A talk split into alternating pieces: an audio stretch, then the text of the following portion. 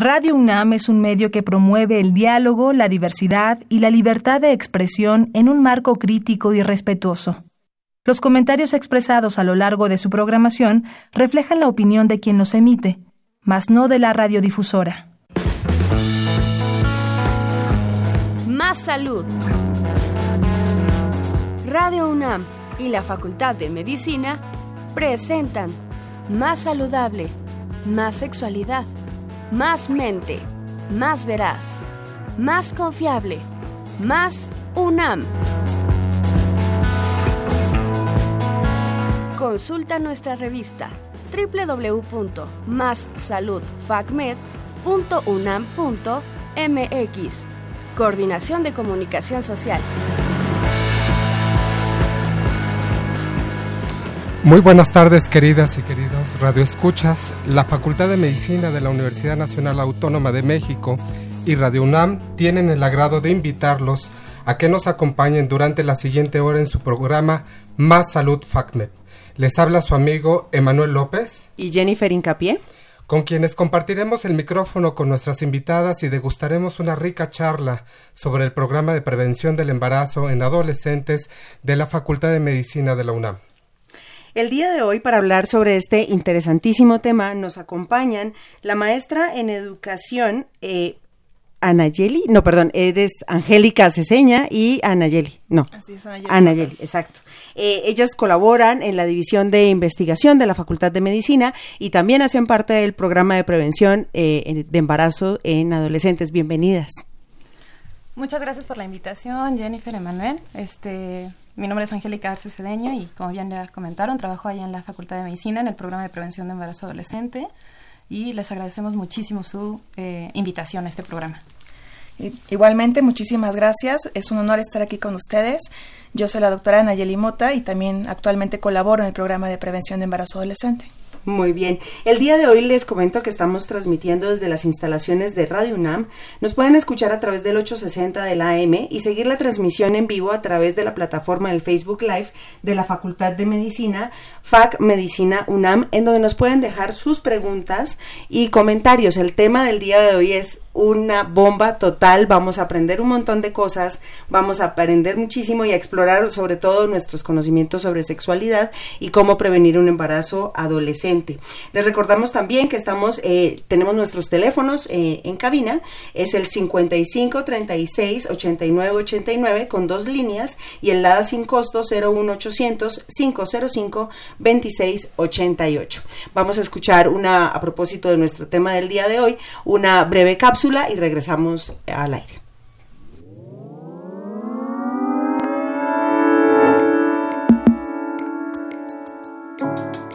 El embarazo adolescente, un problema de salud pública mundial. Se estima que 16 millones de niñas de edades comprendidas entre los 15 y los 19 años dan a luz cada año. Un 95% de estos nacimientos se producen en países en desarrollo. Las niñas de entre 10 y 14 años tienen 5 veces más probabilidades de morir durante el embarazo o el parto, mientras que las niñas de 15 a 19 años tienen el doble de probabilidades más que las mujeres mayores de 20. La tasa de mortalidad de sus neonatos es aproximadamente de un 50% superior. Cada año, unas 3 millones de adolescentes se someten a abortos peligrosos. Organización Mundial de la Salud.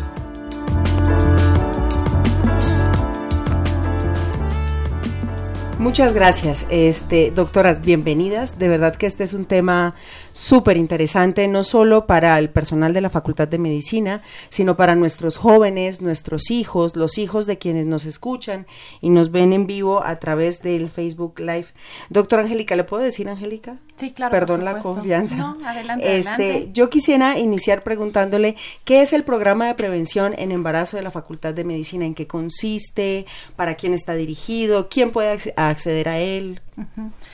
Pues bueno, Podríamos empezar este, diciendo que el programa de prevención de embarazo es muy joven, inició en el 2016, julio del 2016 es cuando el doctor eh, Germán Fajardo, director de la Facultad de Medicina, anuncia como tal ya la existencia de este programa en respuesta al incremento de embarazos en adolescentes que existen en, México.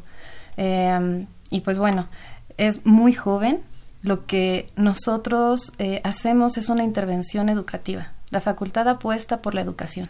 Eh, la educación está demostrado con las estadísticas, es un factor protector. Mientras más tienes información, es más eh, probable que tú tomes una decisión en relación a la sexualidad de manera responsable. Y entonces es ejercer la sexualidad se vuelve algo más, eh, lo disfrutas más, ¿no? El adolescente lo disfruta más. Lo que nosotros hacemos en el programa propiamente es incrementar los conocimientos que tienen los alumnos en cuestiones de salud sexual y reproductiva. Eh, implementamos un curso, este es, consta de cuatro módulos, todos ellos se dan en la Facultad de Medicina, sin embargo, hemos tenido oportunidad por invitación de acudir a prepas, SHs, CETIS, CEBETIS, primarias, secundarias, todas de la Ciudad de México hasta ahorita. Y eh, bueno, trabajar con los adolescentes es muy rico. ¿Qué les enseñamos en cada módulo? Este, la colocación del condón, la correcta colocación del condón y uso del condón. Perdón, doctora, ¿y nos va a enseñar el día de hoy a poner un condón? Por supuesto que sí, si oh, ustedes quieren. Se va a poner interesante esto, Manuel. Bastante interesante. Eh, doctora Anayeli, o me gustaría también llamarte por Anayeli. Claro. Este, ¿Por qué el embarazo es un problema de salud para las mujeres adolescentes? Pues mira, para empezar hay que definir, la OMS nos dice un adolescente es de los 10 a los 19 años. Entonces, estamos en una etapa en la que los chicos y las chicas están en crecimiento físico, social, psicológico, todos estos factores están en desarrollo, están adquiriendo ellos todo lo necesario para más adelante en su vida adulta ponerlo en práctica. Pero no solo eso, a nivel físico, a nivel sexual, siguen su desarrollo, siguen creciendo, siguen pues apenas haciendo todo el funcionamiento para esta vida adulta. ¿Por qué es un problema? Una chica que se embaraza antes de esta, bueno, en esta edad, va a tener muchísimos más problemas de salud que una mujer que lo hace después de los 20 años. Va a tener más probabilidades de un parto prematuro, parto pretérmino, más probabilidades de terminar a lo mejor en un aborto y, por qué no mencionarlo, hasta de una muerte tanto materna como del bebé. Entonces, sí es un problema de salud en ese aspecto. A nivel México hablamos que es un problema de salud pública, porque abarca factores educación, abarca factores socioeconómicos, abarca factores precisamente todo lo de la salud. Entonces sí se convierte en un problema que no solo puede quedarse, pues digamos, en una parte de autoridades, también nosotros como educadores, como facultad, tenemos que poner nuestro granito de arena. Al final somos médicos y tenemos que estar bien informados de estos temas para poder transmitirlos a nuestros pacientes. Yo tengo una pregunta para las dos. ¿Ustedes consideran que el factor económico puede ser incidente en esta en esta tendencia o este problema de salud pública que tenemos en México de los embarazos en adolescentes? No es el único, pero indudablemente eh, tiene un peso importante. Porque una persona que tiene eh, a lo mejor un poder económico un poquito más alto, va a ser mucho más sencillo para él a lo mejor tener en su teléfono acceder en su teléfono a Internet y obtener información, ¿no? A diferencia de a lo, mejor una persona que no tiene un teléfono con Internet y que a lo mejor tiene que buscar otros medios, ¿no? Irse a la biblioteca, ¿no? Este, a lo mejor preguntar a sus pares, ¿no? Es decir, a sus amigos, a sus compañeros, a sus conocidos, a sus hermanos. Con mujeres que viven en comunidades rurales, ¿no? Exactamente. Que no tienen acceso a esa tecnología también, Exactamente. ¿no? hay que como mirar en ellos también que es muy importante. Doctora, doctora Angélica, usted nos estaba contando acerca del programa y nos decía que el programa tiene la estructuración de unos módulos que se imparten. Yo quisiera preguntarle qué contenido tienen estos módulos, este, a quién están dirigidos, quién, o sea, si yo, por ejemplo, soy estudiante del CCH y quisiera a que me dijeran, no sé, me da pena preguntarle a mi mamá sobre temas de embarazo, pero quisiera, voy a darme un rol por la Facultad de Medicina, puedo ir con ustedes a preguntarles en qué consiste el programa técnicamente. Sí, eh, nosotros estamos ubicados en la Facultad de Medicina en un espacio que nos permite recibir a los estudiantes más o menos en un horario de 9 a 5 de la tarde. La realidad es que todo el tiempo hay alguien en la oficina que eh, somos médicos pasantes, somos doctores, hay psicólogos también, y todos estamos sensibilizados para atender alguna situación en particular y orientarlos. Entonces, propiamente como les comentaba, nosotros eh, abarcamos los temas de uso de condón y colocación correcta del condón, uso de anticonceptivos hormonales y la parte de infecciones de transmisión sexual. cómo se pueden prevenir. Básicamente abordamos esos temas. Sin embargo, los estudiantes pueden ir con alguna otra inquietud y los podemos canalizar a otro, a otro lugar si es que ya no podemos apoyarles propiamente ahí.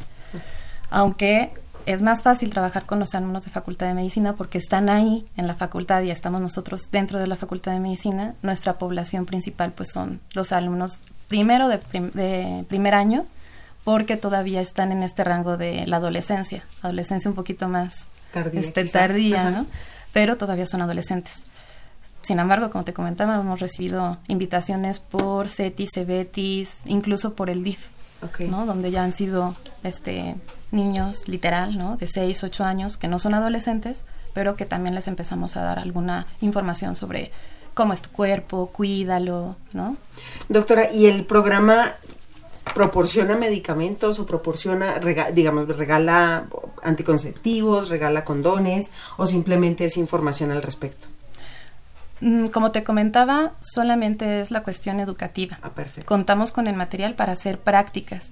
Eh, la duración de cada uno de los talleres que tenemos con los alumnos es más o menos de una hora, ¿no? Y la primera parte, tal vez 10, 15 minutos, es cuestiones teóricas y posteriormente ya nos vamos a hacer las prácticas con ellos. Y muchas veces en la práctica van surgiendo las dudas de, de los chicos y pues bueno, ya vamos ampliando la información no tenemos un recurso eh, económico que nos permita realmente poder ofrecerles a los estudiantes el obsequiarles eh, los condones, pero para que ellos realicen su práctica sí, sí tenemos el, el material suficiente. Eh, Angélica y Anayeli, también es importante, bueno, mencionan esto de que no tienen, bueno, atienden sobre todo a estudiantes de la universidad y de algunas otras instituciones, pero está abierto al público o sea, en general, o sea, puede llegar una persona de 30 años que no es universitaria y que, bueno, se entera ahorita por nuestras redes sociales y la radio, este, esta información, ¿puede asistir? La atención se le da, principalmente es la cuestión educativa. Sin embargo, si es una cuestión clínica, eh, sí ya lo tendríamos que orientar sobre a dónde puede acudir para que le den la atención, porque nosotros no tenemos consultorio. Es una instalación más bien tipo aula y eso impide que realmente sea una consulta. ¿Y dónde se encuentran ustedes? ¿En qué La Facultad de Medicina tiene varios edificios. En el que nosotros estamos ubicados es en el basamento del edificio G.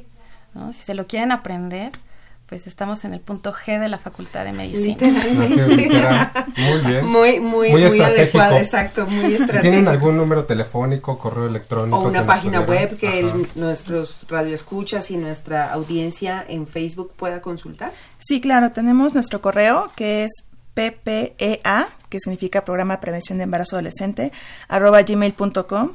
También nos pueden encontrar en Facebook con el mismo nombre y nuestro teléfono es el 56 23 21 53. Doctora Nayeli, ¿lo puede repetir el número telefónico? Claro que sí, 56 23 2153. Perfecto. Yo quisiera entrar en materia porque yo tengo un montón de preguntas y un montón de curiosidades. Aquí veo en la mesa como desodorante, no sé esto como para qué pueda servir, pero eh, tenemos en, nuestra mesa desodorantes, lubricantes, hay condones, condones masculinos, femeninos, así que yo, si me lo permiten, si quisiera entrar como en materia. Eh, ¿Cuál sería uno de los factores principales por los cuales ocurre el embarazo en adolescentes? Es el, no uso de los anticonceptivos, este, el uso, digamos, el mal uso de los anticonceptivos. ¿Ustedes a qué consideran que se pueda deber este tipo de cosas? Pues mira, de hecho, si hay estadísticas, apenas de las estadísticas actuales se están empezando a liberar, pero por mencionar las que todavía estaban vigentes en el 2014, el embarazo adolescente ocurre principalmente por los, los medios que ya mencionabas. No conocían eh, o no sabían dónde obtenerlos, al menos hasta hace varios años. Perdón, ¿y en dónde un muchacho, no sé, es que hablan de la adolescencia entre los 11 y los 19 años?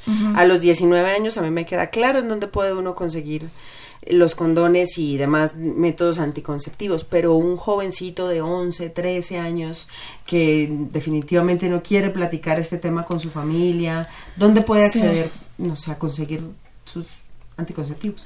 Pues de hecho para ellos, para esta población tan vulnerable, existe un servicio particular que se llaman servicios amigables. Estos están ubicados dentro de los centros de salud.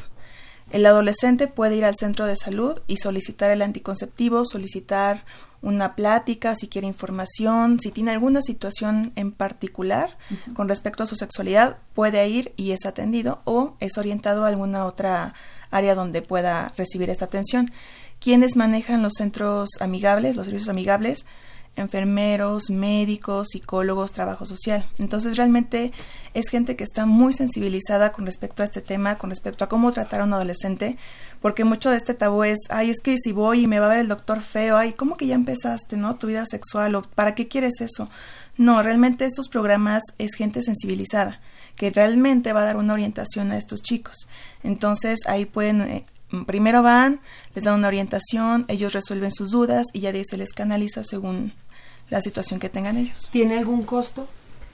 O sea, yo como, no sé, yo de 13 años, por supuesto, puedo ir, me va a costar algo que necesito llevar, tengo que llevar el consentimiento de mis papás. De hecho, esa es una muy buena pregunta, no tiene ningún costo, lo único que se te pide pues es una identificación porque si se te llega a otorgar alguna atención, si hay que tener una, un expediente tuyo, un registro exacto. Pero identificación de qué tipo, la de la escuela, ah, la que Cualquier la que identificación, no hay mayor problema. Otro de los beneficios de este programa es que no tienes que llevar a tus papás, no tienes que llevar a un mayor de edad que te acompañe. Puedes ir tú solo, puedes ir con tu pareja, con tu amigo, con tu amiga, con quien tú quieras o solo a recibir esta información y no hay mayor problema. Y de hecho, Em, los centros están aptos para todos los adolescentes. Entonces, si yo, por ejemplo, vivo, por decirlo, en la zona norte, pero no quiero ir al centro de salud que me queda cerca porque me va a ver mi mamá o la vecina o alguien más y quiero ir a otro que conozco que está más para el sur o a otro lado, puedo ir, no hay ningún problema, no tiene que ser el que me quede más cerca o el que me corresponda en cualquiera me La verdad que, que muy interesante lo que dices, Ana Yeli, esto de que están sensibilizados, porque digo, muy bien lo comentaba Jennifer, de mencionar que, bueno, si el chico puede ser mal visto, ¿no? Por, en algunas ocasiones llega a suceder por el personal médico o por la sociedad, ¿no? De cómo ya estás empezando tu actividad sexual, pues todavía más para las mujeres. Así es. Las mujeres son todavía más discriminadas, más señaladas, más ahí en ese sentido como en un punto muy álgido de señalización, ¿no? De por qué está iniciando su sexualidad cuando pues bueno, tiene el derecho, pero también dentro de sus derechos obligaciones hacerlo con responsabilidad. Así es. Sí, sí, si me permiten, y si nos están escuchando los adolescentes o los que nos están viendo, los servicios amigables son eh, maravillosos, son gratuitos, eh, totalmente la información que se hable dentro del consultorio es confidencial, solamente requieres la identificación para poder eh, solicitar la atención e incluso ahí mismo te pueden dar el método anticonceptivo. Llámese condón, llámese implante, llámese DIU, o sea, ahí mismo te lo pueden colocar. Es personal capacitado tanto para esta cuestión de ¿Me van a juzgar? No te van a juzgar, no son personas con prejuicios, la atención es totalmente em, clara y en el momento, y en ocasiones, si es que lo requieres, te pueden este, realizar ahí mismo algún estudio. Doctora, nos pregunta Carmela Rodríguez sobre la dirección de, de, estos eh, servicios amigables. ¿Estos están ubicados en delegaciones? En, ¿Dónde están ubicados para que a nuestra audiencia les Y en toda la República también, Exacto, ¿no? Todos los servicios amigables están dentro de los servicios, este, de los centros de salud. Para ubicarlos, yo les recomendaría googlear literal eh, servicios amigables y les va a aparecer un link, un link, perdón, de directorio. Ahí uno da clic, selecciona la ciudad en la que está o el estado en el que está y ya les aparece propiamente todos los, la ubicación de los servicios amigables en los que y bueno ya ellos eligen a qué servicio amigable puede puede ir en ese estado, en esa ciudad. Vale. Doctora, yo tengo una pregunta ya entrando en tema porque estoy muy curiosa, no me aguanto la curiosidad. Para, yo, yo tengo un niño de 11 años y quizá, según yo, no quiere explorar todavía su sexualidad, pero si él quisiera acceder a uno de estos servicios saludables, usted como médico, ¿qué considera que sería el mejor anticonceptivo para un jovencito entre 11 y 15 años, por ejemplo? Empecemos por ahí. Yo les diría a los jóvenes 10, 11, 12, 13 años, O a los eh, papás de los jóvenes. O ¿Qué recomendaría? O a los papás. A los papás, si les cuesta mucho trabajo hablar de este tema con sus hijos, de verdad los servicios amigables es la, es la herramienta eh, pues la mejor herramienta que van a tener. Como apoyo. ¿Y estos servicios también pueden atender a los padres? O sea, para orientarse, o hay otros lugares también que sería muy importante, porque si le cuesta trabajo al padre poder eh, platicar sobre este tema, ¿no? A lo mejor podría dirigirse a un lugar en donde le ayuden como a eh, cómo poderlo hablar, cómo poderlo transmitir a su hijo o hija y así ser más flexible, porque creo que es muy importante también aquí estamos tocando un tema que la familia dentro del pilar eh, este importante en la educación es como tal la familia. Sí. En, propiamente en el servicio eh, amigable están los psicólogos, o sea, hay un área de psicología. Y aunque está totalmente enfocado todo hacia la atención a los, a los adolescentes, eh, se les puede dar esta información a los, a, los, padres también. Súper. Y entonces, volvamos a nuestros anticonceptivos. 11, 15 años, ¿cuál sería el más adecuado para un, adolescente en, este rango de edades? Eh, lo determinan junto con el médico. Es decir, el adolescente conoce toda la gama de opciones que hay para, para cada, eh, bueno, para ellos, y ya una vez que conocen el método, en, bueno, una recomendación del médico ya propiamente eh, la situación de ellos, porque bueno, puede ser también que, haya algún tipo de alergia o, alguna situación anatómica, ¿no? Entonces, de acuerdo a la necesidad, es el tipo de anticonceptivo. Ya hay unos criterios de elegibilidad para los anticonceptivos, estos los saco, bueno, los proporciona la OMS, entonces ya nosotros también contamos con ciertos criterios para eh, la situación del paciente. Oye, entonces, si yo tengo 13 años y resulta que mi pareja me está haciendo ojitos y, yo como que sí tengo intenciones o, estoy pensando en considerar la posibilidad de iniciar mi vida sexual, la recomendación es que acudan con un especialista, aunque sean los servicios amigables. Sí. Creo que si tú tienes información, va a ser más fácil obtener, va a ser más fácil la decisión de si te cuidas y cómo te cuidas y con qué te cuidas. Ok. Entonces el servicio amigable te da todas esas ventajas, ¿no? Es que no tengo dinero, el servicio amigable te proporciona el, el anticonceptivo, ¿no? Es que no sé qué hacer en cuestión de alguna actividad sexual. Bueno, pues el servicio amigable te va a decir cómo te tienes que cuidar. ¿no? Entonces te van a dar la información. Angélica y Anayeli, ¿cuál sería el anticonceptivo, entre comillas, que sea el más barato, pero el más efectivo? Pues es que realmente todos los anticonceptivos tienen una efectividad del 95 al 99%. Todo en esta vida tiene un rango de error, pero este rango aumenta si el adolescente no sabe cómo utilizarlo, si el adolescente, por ejemplo, lo que mencionaba ahorita la doctora Angélica, no va a un centro especializado donde realmente le comenten, mira, esto sirve así, esto sirve de esta otra forma, este no vas a tener que hacer nada, solo se te coloca y punto, este te lo vas a tener que tomar diario. Ahí cuando el adolescente empieza a no utilizarlo de forma adecuada es cuando baja su efectividad. Pero realmente el anticonceptivo que él utilice es efectivo. Ahora, siempre les recomendamos que la protección sea dual. La pareja, sea hombre y mujer, mujer, mujer, hombre, hombre, como sea, siempre tienen que estar protegidos. Los dos. Los dos. ¿No? Entonces, eso es, una responsabilidad. Exactamente, es una responsabilidad compartida. Entonces, chicos, siempre protéjanse. O sea, la protección entonces hablaríamos que no solamente nos sirve para prevenir el embarazo, sino para tener un estilo de vida saludable. O sea, si yo tomo mucha agua, este, si hago ejercicio, pero si no me protejo sexualmente, mi equilibrio saludable en mi vida entonces no tendría sentido, ¿verdad? Claro. Pero entonces hay métodos anticonceptivos que funcionan también tanto para eh, prevención del embarazo como para enfermedades de transmisión sexual. sí, así es. Yo creo que el bueno, bonito y barato podría ser el condón. El condón masculino eh, es bueno, bonito y barato y tiene una alta efectividad si se sabe colocar. En el caso del condón femenino es un poquito más caro, pero este tiene igualmente la misma protección que el, que el masculino. Yo estoy, eh, perdón, de mani larga por aquí. adelante, pero estoy tomando eh, un ejemplo de un condón, pues no sé, nuestra audiencia, nuestros que nos están viendo. Este es un condón más y, este, este, es el condón, femenino. que regala, no, este sí lo pueden conseguir en farmacias.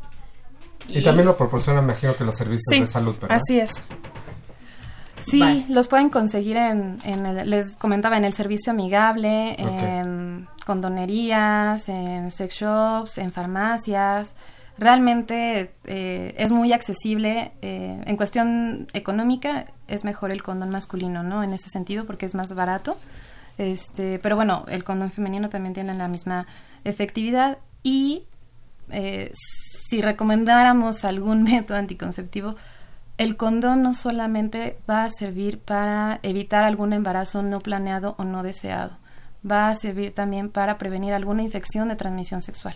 Bueno, y si utilizas el condón, que es un método de barrera, más algún hormonal, bueno, tienes una doble protección, ¿no? Y a esto nos referimos con doble protección. No el condón masculino y el condón femenino al mismo tiempo, no. Esto no se puede hacer porque corren el riesgo de romper eh, los condones y entonces ya no va a servir eh, el objetivo, pero si utilizas un condón masculino, un condón femenino que es de barrera, más un hormonal, la protección va a ser este, de un 99.9%. Para el caso de prevención de embarazo. De embarazo y con el condón te proteges también de infecciones de transmisión sexual. Oiga, bueno, ya que estamos hablando del condón y oh, que Jennifer está ansiosa de ver todo este De conocer todo el procedimiento para transmitirle esta información a mi hijo. ¿Nos podrían decir cómo es la colocación de un condón masculino? ¿Qué se debe de hacer? ¿Cuál es el proceso? Estoy de este, manitos. ¿Qué cuidados se deben de tener, no? al hacerlo. Sí, claro. Bueno, traemos un modelo anatómico, si quieres tomarlo, Jennifer. Ok. Este es el modelo anatómico que, bueno, son parte de los que utilizamos en este con, con las prácticas de los módulos que impartimos. Entonces, bueno, ¿qué vamos a hacer primero? Tengo mi condón. A ver, por ejemplo, vamos a poner la situación así. Voy a limpiarme las manos. Sí, exacto. Para empezar. Ok. Sí, lo primero, chicos. Es lavado de manos. Ajá, lavado de manos. Que vengo de comer taquitos, que este, ya abrí la puerta, ¿no? Y estaba un poquito sucia la manija, en fin. Bueno, primero, ante todo, por higiene, para ti y para tu pareja, nos tenemos que lavar las manos. Así es. Ya yo estoy con mis manos limpias. Perfecto. Ahora sí. ¿Qué es lo primero que tengo que ver en un condón? Antes de usar un condón, tengo que asegurarme que esté, pues, íntegro, que no haya sido lastimado, que no tenga perforaciones, la caducidad. Entonces, vamos por partes. La caducidad. ¿Qué caducidad tiene, por ejemplo, ese condón que son los que utilizamos para las prácticas? Este dice que está para mayo del 2020. Mayo de 2020, perfecto. Hay condones que tienen la fecha de caducidad, pero hay otros que tienen la fecha de elaboración. Si tiene la fecha de elaboración, a este año le voy a sumar 5. Ok. Para poder obtener la fecha de caducidad. Por ejemplo, si dice 2015, la fecha de caducidad es 2020. Pero si es un condón que a lo mejor no tuve mucho cuidado con él, a lo mejor lo traía en alguna bolsa o guardado en algún lado, y es posible que ya haya tenido un poco de tiempo o haya sido maltratado de alguna forma, de dos eh, tenemos aquí. O no lo utilizamos o, dependiendo cómo veamos el condón, solamente utilizamos los primeros tres años. Ok. ¿Está bien? Entonces, o sea, la cartera definitiva, ni la cartera, ni la mochila. Ni la cartera, ni la bolsa del pantalón, ni la mochila, nada. Este por, eh, acaba de mostrar la doctora Angélica, un desodorante. Es. un desodorante. Algo que también tenemos muy en cuenta es que, pues los chicos dicen, es que si me llevo el condón en la mochila o en algún lado, pues me van a cachar, ¿no? Mi mamá o el maestro si pasa y lo ve, me da pena, ¿qué hago? Hay muchas formas, chicos. Tenemos eh, las cajitas donde vienen que si las mentas o los chiclitos, o por ejemplo, un desodorante, lo terminamos de utilizar, sacamos la barrita en la que contenía el producto y nos queda libre. Lo lavamos, todo queda limpio y aquí podemos meter nuestros preservativos. Ok. Wow. Y ya los metemos a la mochila y pues solamente vemos un desodorante. Ok, perfecto. Que bueno, luego a veces las mamás descubren todo. Ah, sí, claro. Pero bueno, por lo menos el maestro de vista no los condones, ¿no? Sí, claro, claro. Bueno, entonces revisamos la fecha de caducidad, que esté en buen estado el, paque, el Exactamente, vemos que tenga como aire por dentro, que no solo se sienta el condón, sino que sientes una burbujita de aire. Un ¿no? Ajá. Es, es, no sé si recuerdan, chicos, cuando ustedes van a comprar papitas, las que sean, ¿no? Tienen aire, ¿no? Y ya hasta que abren la, la bolsita, pues ya sale el aire. Lo mismo ocurre con el condón. Lo que ustedes van a revisar es que la envoltura, cuando ustedes la tocan con su dedo índice y su dedo pulgar, se sienta como justo que tiene airecito. Como, como airecito. ¿no? Exactamente. Ok. Entonces, de esta forma verificamos que nuestro condón está adecuado para su uso, ¿sale? Y ahora sí, bueno, ya como habíamos comentado, ya para ponerlo, lavado de manos por higiene propia, higiene de la pareja, chicos. Perdón, doctora, yo la voy a interrumpir solo un momento. Vamos a irnos a un pequeño corte comercial y regresamos con esta maravillosa explicación para todos los papás que también pueden transmitir esta información para sus hijos y para los, las personas que nos están viendo. Y también los papás ponerlos en práctica, ¿eh? porque también deben de haber padres. Claro, que, también quieran cuidarse o que quieran explorar también el uso de este tipo de anticonceptivos. Entonces vamos a la pausa y regresamos.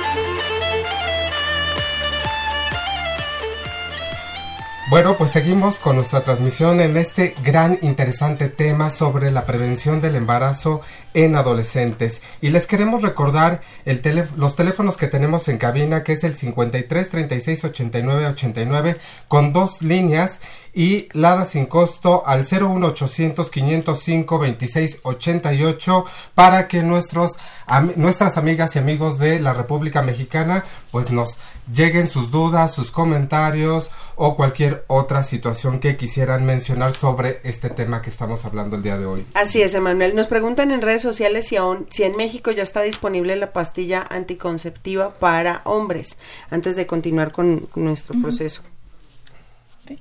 Eh, no, realmente la pastilla anticonceptiva para los hombres todavía está en una fase experimental. Es decir, no es solamente, ah, ok, sirve como anticonceptivo, sino también qué consecuencias, qué efectos secundarios tiene en los hombres. Entonces, no, todavía está en esta fase experimental, de desarrollo, de revisión del mismo, de estudio en general del producto. Perfecto. Entonces volvemos a nuestro condón, ya revisamos nuestra fecha de caducidad, tiene, digamos, el suficiente aire para decir que está como las papitas fritas, digamos, es posible. Te limpiaste tus manos. Me limpié mis manos y ahora qué sigue. Ahora sí.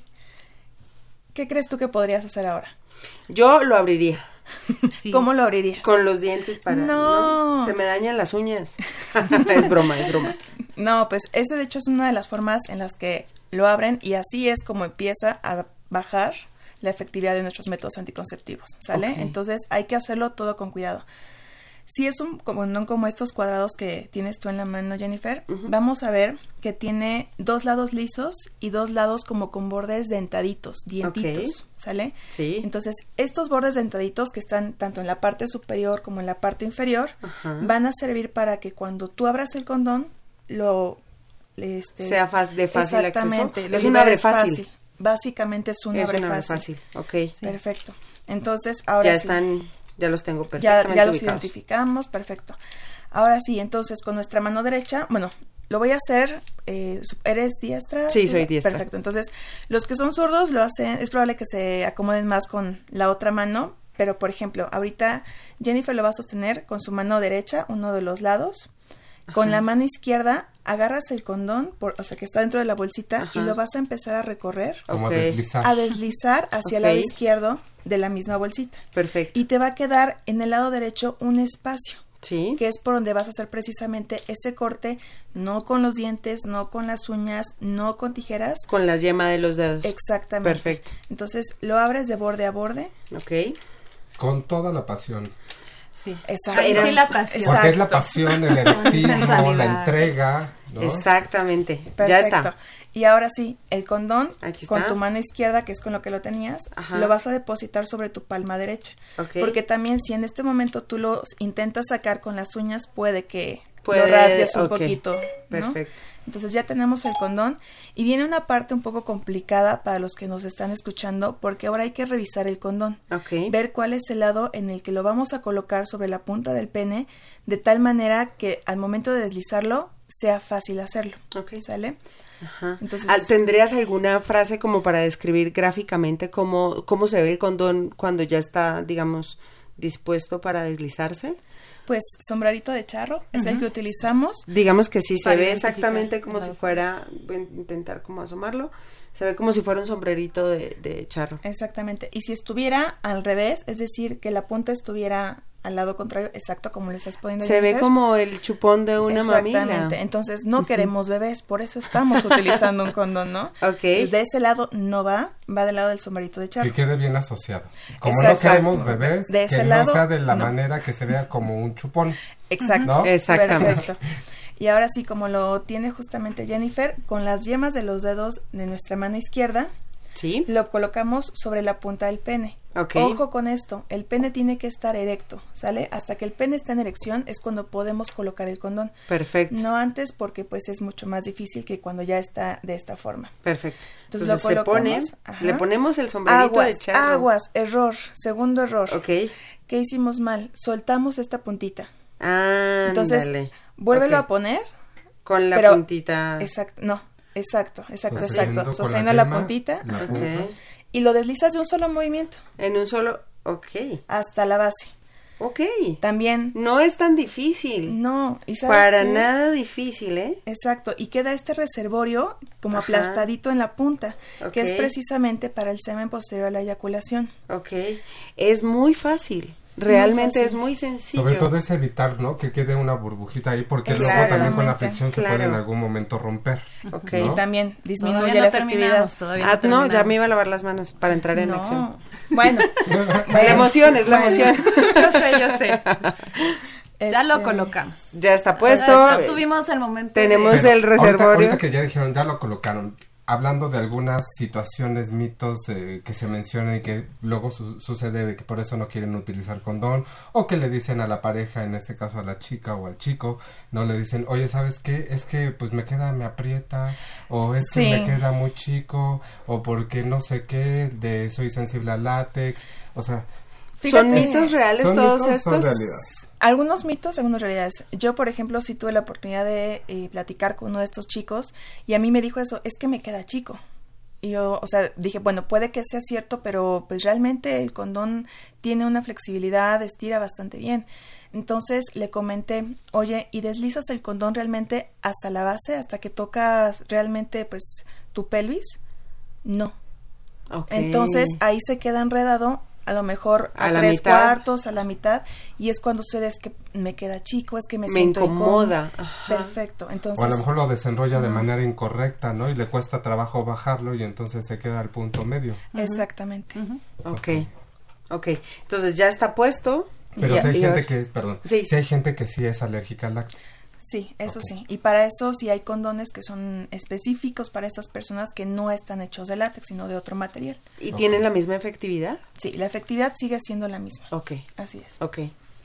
Este, ya, bueno, ya está puesto y estamos puestos. ¿Y ahora qué hacemos? Ya tuviste tu momento de pasión. Sí, así es. Sí, ya Sí, todo sí. fue Ya. felicidad. Sí. ¿Cómo lo quitarías? Muy buena pregunta. Muy buena pregunta. Quizá lo desenrollaría. Mm, ok, pero hay que tomar en cuenta lo siguiente. Este condón que ya, ya fue utilizado, ahora por fuera tiene las secreciones de nuestra pareja. Entonces, ¿cuál es la mejor forma de quitarlo? Justamente con una sanita, un pañuelo, lo que tengamos a la mano. La toalla, la, la toalla, la sábana, lo que la sea. colcha, calcetín, el- Lo ah, que, exacto, el calcetín. lo que sea. Con tal de no tocar los fluidos de mi Exactamente. pareja. Perfecto. exactamente. Y entonces, ahora sí. Con mi sanita, pero ¿y cómo?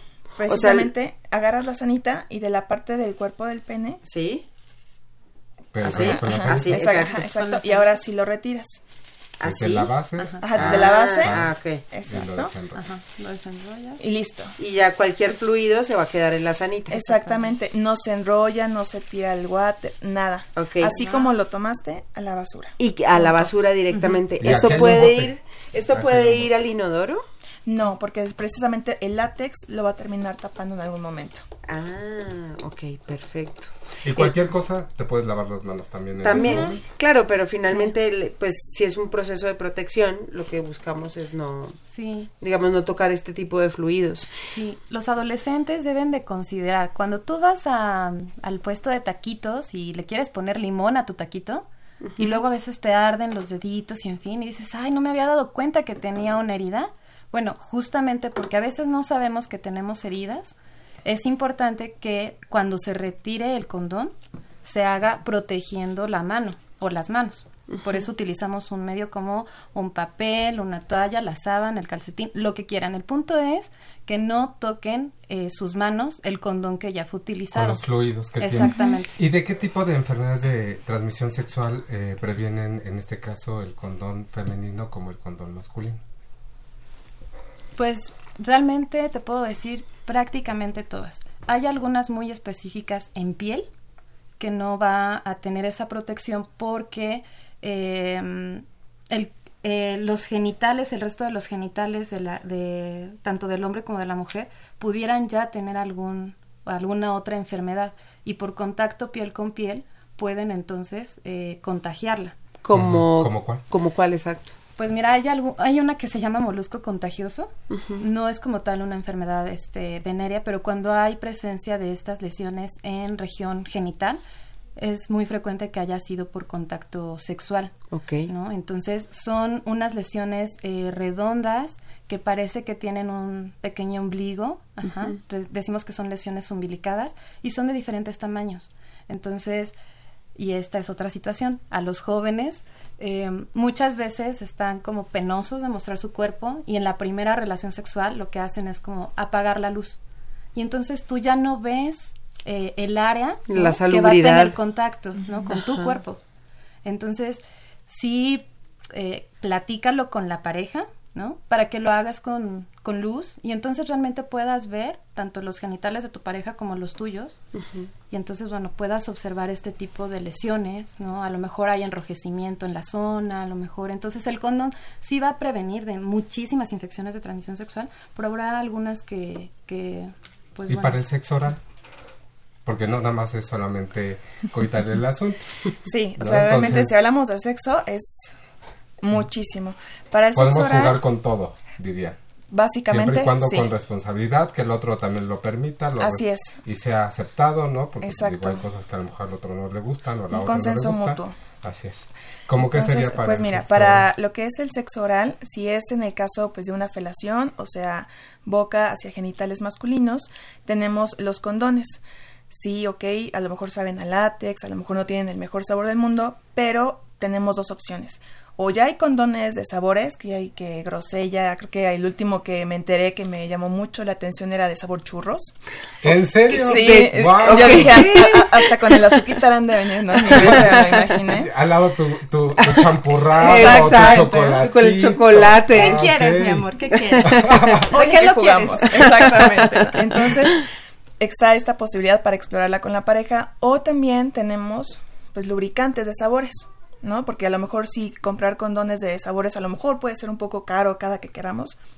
Lubricantes de sabores, ¿no? Ok. Entonces, No utilizar cosas porque de repente, bueno, mencionan así que ponerle yugo- yo- yogur o ponerle este mentoladas. o cositas así externas naturales, me refiero como fruta o cositas, no es recomendable.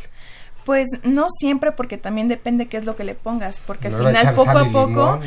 el tajín, ¿no? El Pues tajín, ¿no? Porque al final, o sea, el, el condón también va perdiendo su efectividad, ¿no? Para esto existen este tipo de... Son pues, especiales que ajá. eh, controlan, tal vez no sé cómo decirlo, si el pH del, del condón o bueno, la resistencia, vamos. pues, ¿no? Exactamente. Entonces sí, mejor vamos a experimentar primero con lo, con lo que es, eh, pues, Más seguro. exacto. Y para el caso de eh, una, este, pues, sexo oral hacia la mujer, tenemos estos que realmente no son muy conocidos, que se llaman diques. Wow. Son estos. Podemos mostrarlo hacia, hacia la- ¿Y esto en dónde lo pueden conseguir? En igual todo en, en estas fe- este, sex shops y todo esto. Así es. Igual también este, algunos contienen sabores y otros, pues si no, con el lubricante de sabor y los podemos utilizar perfectamente.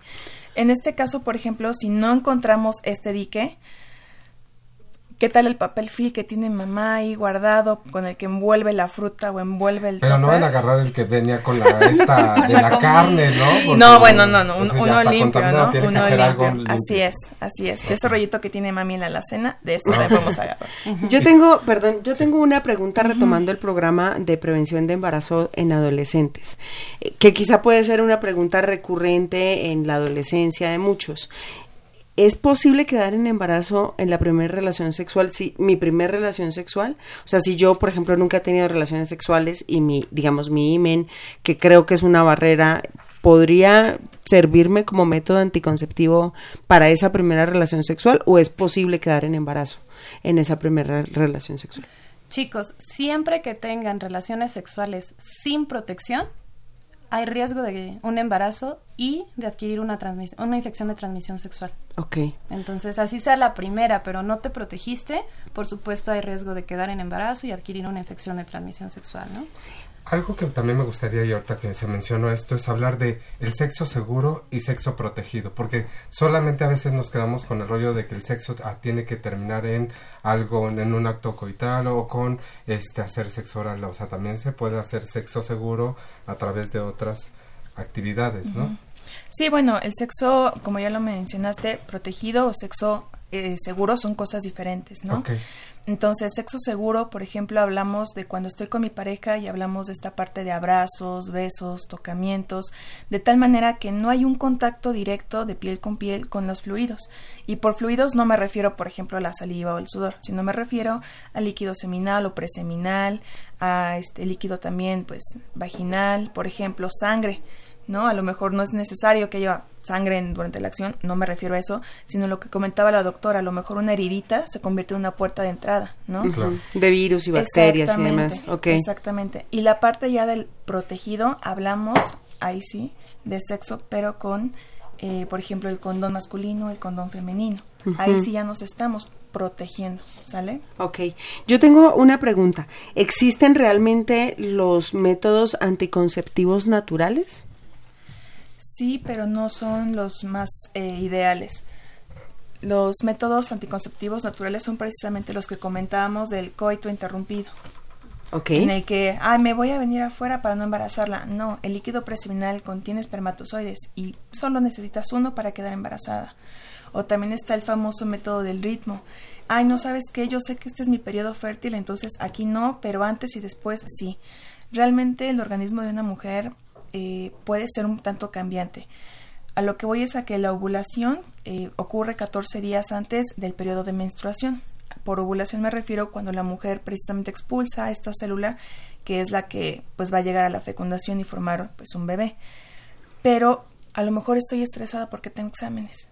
A lo mejor me acabo de pelear con alguien y cuestiones emocionales también influyen y cambia mi periodo cuestiones alimenticias, cambia mi periodo. Entonces, esta parte que yo tenía en mente como, ah, de tal a tal día sé que soy muy fértil y no voy a tener relaciones, a lo mejor ya no es del día, por decir, 10 al 17. Ahora va a ser del 18 al 24. Y tuve relaciones justo esa semana que yo pensé que no justo esa la semana fértil. Claro, porque también el, la sensualidad y la sexualidad tampoco puedes programarla como del día 25 al 28 no voy a tener deseo por nadie. Sí, de, hecho muchos de los embarazos en adolescentes es por eso, porque no habían planeado tener relaciones sexuales. O sea, no, no pensaban que ese día eh, en la fiesta o en el antro iba a llegar a una relación sexual, ¿no? Ahora hablando todavía del, programa que ustedes, eh, eh, en donde ustedes eh, colaboran, ¿de qué manera este programa contribuye en la apropiación del conocimiento de la prevención del embarazo y de las infecciones de transmisión sexual como un hábito de protección en la sexualidad de los adolescentes? Como les comentaba, realmente el programa es, es, muy joven, pero hemos tenido la oportunidad de eh, hacer, aplicar algunos instrumentos de evaluación y hemos visto que hay un aumento en el conocimiento eh, de los métodos anticonceptivos, de las infecciones de transmisión sexual y del uso correcto del condón. Entonces, esto nos hace pensar que el programa realmente está contribuyendo y está dando este factor protector a, a estos adolescentes y a futuros médicos, ¿no? Para eh, no, no, no adquirir una infección de transmisión sexual y prevenir un embarazo en adolescentes.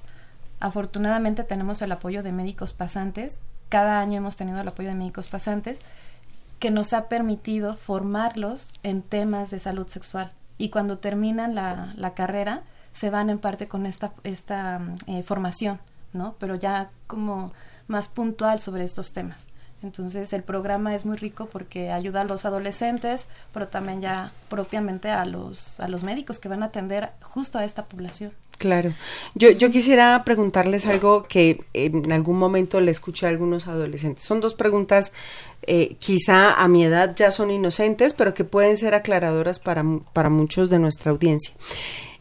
¿Es, cierto, ¿Es posible quedar en embarazo si practico sexo oral? No, absolutamente no. Realmente eh, el, sexo, el sexo oral no te va a embarazar de ninguna manera. Para que haya un embarazo sí se necesita que haya líquido preseminal o líquido seminal, ya sea en la vulva o en la vagina. Porque ahí sí, ahí es donde se forman a los bebés. Lo que sí puedes contraer es una infección de Eso sí, una infección sí. la puedes contraer. Y ves que los abusos en, en el metro y en el camión de, de, hombres que se van masturbando y que es una cosa como terrible, una agresión súper fea hacia las mujeres, eh, pero que es común, si alguien, no sé, se masturbó y dejó su líquido seminal en la silla y yo me siento encima, ¿Es posible quedar en embarazo? No, no, absolutamente no, porque también eh, los, los espermatozoides tienen un tiempo de vida, este, pues digamos, mueren, entonces no, y además pues está la cubierta de la ropa que yo traigo, entonces no hay un contacto directo. Ahorita me recordaste algo que en algún momento me comentó mi abuela y me dijo, y bueno, y les decía creo en ese tiempo a, a sus hijas, que era esta parte como de vayan al cuando vayan al sanitario limpien la tapadera porque si algún hombre este pues hizo alguna necesidad sexual ahí no pueden embarazarse y este y rozar ahí y entonces embarazarse. Esto puede suceder no tampoco. Tampoco. Ok. Ok, yo, y yo quisiera hacer un, otra pregunta, igual desde, digamos, desde mi percepción de lo que le escuchaba a mis alumnos. Eh, ¿Sirven los métodos anticonceptivos de emergencia? O sea, si yo hoy tengo un encuentro sexual ocasional, me tomo mi anticonceptivo de emergencia y mañana otra vez pasó, me tomo otra vez mi anticonceptivo de emergencia. ¿Qué podría pasar si se usa recurrentemente? ¿Cuántas veces podría ser utilizado? ¿Qué recomendaciones tienen al respecto con el anticonceptivo de emergencia? Pues primero es malamente llamado la pastilla del día siguiente. Eh, porque debería ser en el instante. Porque justo es de emergencia. Exacto, es de emergencia. Entonces, al momento o minutos. O sea, no hay ni siquiera al día siguiente. Debe ser en. Entre más pasa el tiempo, la efectividad es aproximada a las primeras 72 horas. Pero entre más pasa el tiempo, más disminuye la posibilidad de que haga su efecto. Ok, ok. Este, pero bueno, digamos, hoy tuve mi encuentro sexual que no tenía planificado o es casual, etcétera eh, me tomo inmediatamente mi, medicamento de emergencia y mañana otra vez. Lo, lo que deben de comprender los adolescentes o cualquier persona que tome esta pastilla es que la cantidad de hormona que está consumiendo es muy importante, ¿no? No es lo que generalmente nosotros estamos, como mujeres, nosotros vamos secretando poco a poco en días diferentes cantidades diferentes de hormonas. Cuando nosotros eh, consumimos la pastilla eh, de emergencia, la cantidad de hormonas es mucho mayor. Y esto hace que de entrada el ciclo de, si nosotros éramos regulares, por ejemplo, y cada 28 días, y cada 30 días, cada 32 días, este, teníamos esta menstruación, bueno, con el consumo de esta pastilla va a desfasar los días. Ok. Entonces, y eso también preocupa a las adolescentes, ¿no? Porque entonces dicen, entonces sí estoy embarazada. No, o sea, la pastilla hizo su efecto. Si te la tomaste, como comentó la doctora Nayeli, o sea, dentro de las 72 horas, va a hacer su efecto la pastilla, ¿no? Eh, pero hay algunos que dicen que sí, no es recomendable tomarla más de dos veces al año.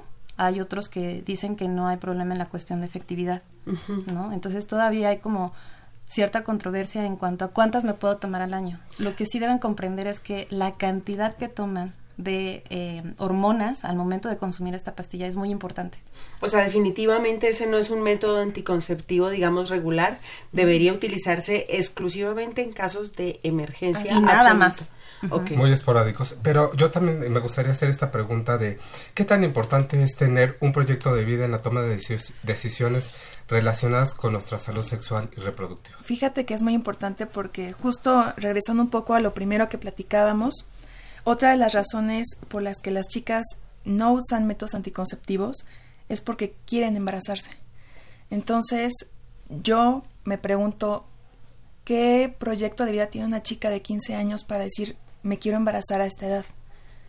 O sea, ahí regresamos a la parte económica, a la parte educativa la parte esa de oportunidades, ¿no? O sea, de que puedas acceder a mayor educación, entrar a la universidad, poder aspirar a muchas cosas que como persona tienes deseos, ¿no? Así es. Efectivamente, muchas mujeres queremos el día de mañana tener pues bebés y todo, pero ¿por qué a esta edad tan temprana cuando todavía te faltan muchas cosas por experimentar, por conocer, por disfrutar, ¿no? El hecho de tener ya un bebé implica pues prácticamente cuidar a este bebé por el resto de su vida. Entonces, es esta limitación también de oportunidades de no poder ver más allá de este plan de vida, quiero terminar la secundaria, la preparatoria, llegar a una licenciatura o más. Es, tiene que ver todo esto. Como dirían que la educación nos empodera, ¿no? Y el podernos empoderar de ese conocimiento, nos, nos apoderamos de este mismo y entonces nos emancipamos en llevarlo a la acción, ¿no? Porque ya tenemos como lo que, que, deseamos hacer, las tomas de decisiones y sobre todo, pues con mucha responsabilidad y el poder decir, no. Sí. No, no quiero por el momento a lo mejor tener relaciones sexuales o si las quiero, pero las quiero tener protegidas y eh, eh, creo que también es importante en este sentido que las mujeres no solamente se vean sujetas, en este caso a los hombres, de tú eres el que debes de ponerte el condón, sino ella llegar con el condón y decir, ah, no traes, pues mira, yo sí lo traje para que nos podamos divertir en la fiesta. Claro, y en el programa de Más Salud aprendí cómo ponerlo. Además, sí, yo nada más quisiera comentar, chicos, eh, cuiden su cuerpo, su cuerpo es el vehículo de sus sueños, sus deseos, sus aspiraciones, y si no lo cuidan, si ustedes no lo cuidan, nadie más lo va a hacer. Así es. Doctoras, yo quisiera pedirles un par de, de, consejos para, ya estamos a punto de cerrar nuestro programa, quisiera pedirles un par de consejos, uno para los papás que nos están escuchando y que nos ven a través del Facebook Live y otro para nuestros adolescentes, ya para ir cerrando nuestro programa. Si quiere usted, doctora. Eh, a los papás y a los adolescentes les diría, si no sabes en dónde adquirir información sobre sexualidad, los servicios amigables son una, una excelente opción para poder eh, no solamente tener la información, obtener los anticonceptivos, es gratuito, es confidencial. Pues chicos, ya les platicamos sobre los servicios amigables. Está ahí la oportunidad, va a ser confidencial, en verdad, tómenla, disfruten de su sexualidad es importante, ya no nos dio tiempo de platicarlo, pero tienen derechos sexuales, chicos. Entonces, disfrútenlos. Ok, me gustaría nada más cerrar con estas dos frases y lo que tú eh, termines, Jennifer, que es el autoexplorarse es hacerle el amor a la persona que uno más quiere porque el conocerme y conocerte es un placer. Es una, es una frase que, que yo vi en, en, un festival de salud sexual y que sobre todo los derechos sexuales y reproductivos se ejercen, se gozan y se exigen. Perfecto. Doctora Angélica Arce y doctora Anayeli Mota, muchísimas gracias por estar con nosotros. Eh, esta fue una producción de la Facultad de Medicina y de Radio UNAM a nombre del doctor Germán Fajardo Dolci, director de la Facultad de Medicina, la secretaria general Irene Durante Montiel, la coordinadora de, la de comunicación social, la licenciada Karen Corona Menes, en la producción audiovisual, la licenciada Pamela Gómez Velázquez, eh, en la producción, la licenciada Erika Alamilla, en la transmisión en vivo, la licenciada Ceneli Morales y el maestro Antonio Villarreal en los controles Socorro Montes y la licenciada Candy.